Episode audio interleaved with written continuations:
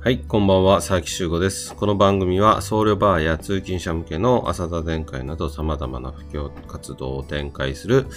岩手県機運寺住職佐々木修吾は今気になっている言葉や出来事などを紹介しながら人生を楽しく生きるコツ、目から鱗的な視点を提供する番組です。それではどうぞお楽しみください。え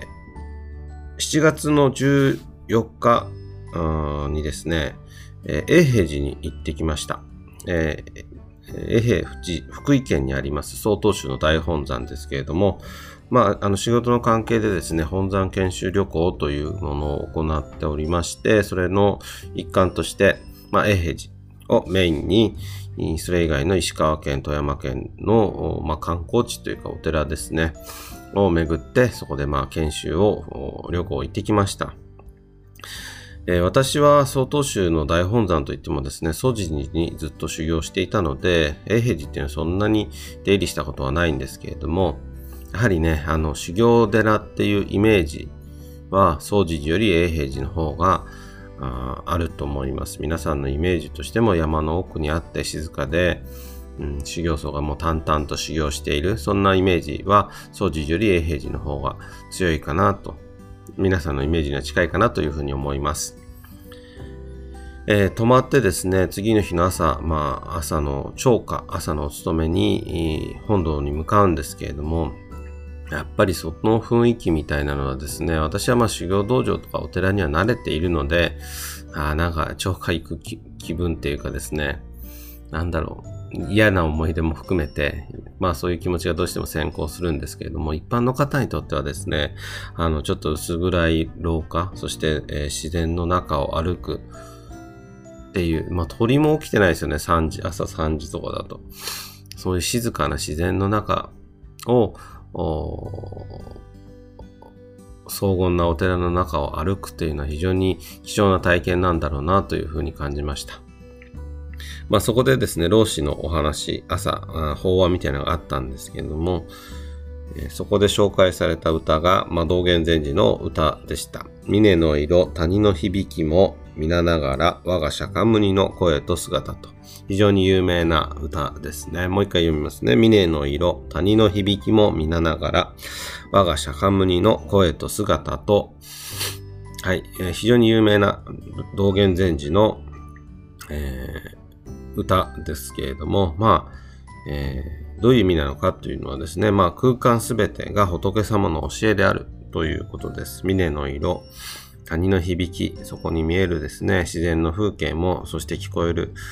音も、すべて釈迦無二、お釈迦様の声であり、姿であるというのがこの歌の意味です。えー、まあ、具体的にどういうことですかというとですね、あの、そこで老子が紹介されていたのが、まあ、ある外国人修行僧の話でした。えー、その老子がですね、まあ、永平寺ではなくてですね、山寺、まあ、山の奥の方にあるですね、まあ、修行道場で行った時に、えー、外国人の3000、3000ではですね、修行者がいたそうです。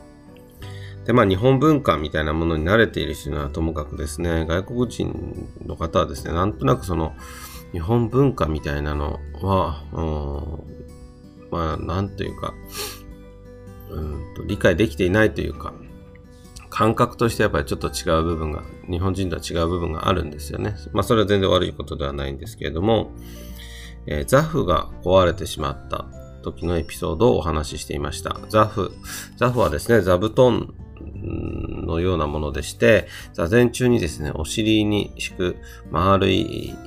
クッションです。で、この、まあ、ザフがですね、壊れてしまった時に、まあ、その外国人の修行僧は、まあ、新しいのを買えばいいんじゃないかっていうような感じで、まあ、存在に扱っていたんですね。で、それをですね、その老子がですね、えー、怒りまして、いや、そういうものではありませんと。ザフも丁寧に使使わなければいけませんというふうに説明したわけです。で、そのまあ外国人修行僧はですね、うん、いや別に新しいの買えばいいじゃないかとか、何かも代わりのものでいいですっていう、まあ非常に、まあ、効率的といえば効率的ですし、うん、あの、理にかなってるといえば理にかなっているお話をしたんですけれども、まあ、実際、修行僧でもですね、古くなれば新しいものにするっていうのは全然悪いことはないんですが、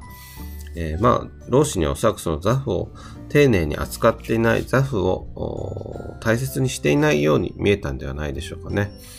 はい。で、まあ、なんでザフを大切にしなきゃいけないのか。これはですね、もちろん物を大切にしなきゃいけないみたいな教えもあるんですけれども、そうではなくて、私たちがここの修行道場だけではないんですが、にいるというのは空間すべてが繋がっていて、それが、つまりは自分にも繋がっている。そしてそれが仏様の教えなんですよというお話なんですね。まあ、座布があります。もちろん、座禅の時に使うわけですけれども、その上に、座布に座る時はですね、大抵畳に座るわけです。畳の上に座布を敷いて座禅をするわけですけれども、その畳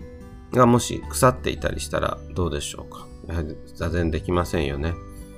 畳も座布同様に大切にきれいに扱わなければいけません。じゃあ今度床が腐っていたり壊れていたりしたらどうでしょうか？もちろん畳もなければその上に座禅することもできません。座布、床同様に、あ、座布、畳同様に床も大切にしなければいけない。そしてもちろんその床を支える柱も大切にしなければいけないし、座禅道も大切にしなければいけない。そして、えー、修行のできるそのお寺も大切にしなければいけない。それは、それがその床なり、座布なり、畳なりがなければ、今の自分、座禅をする自分というのは成り立っていないということなんですよね。まあ、私たちの存在はそういった存在と全て繋がっているし、まあ、全て同じものと言っていいかもしれません。私たちこのが生きているこの世界全てがまあ仏様の姿であるということなんですね。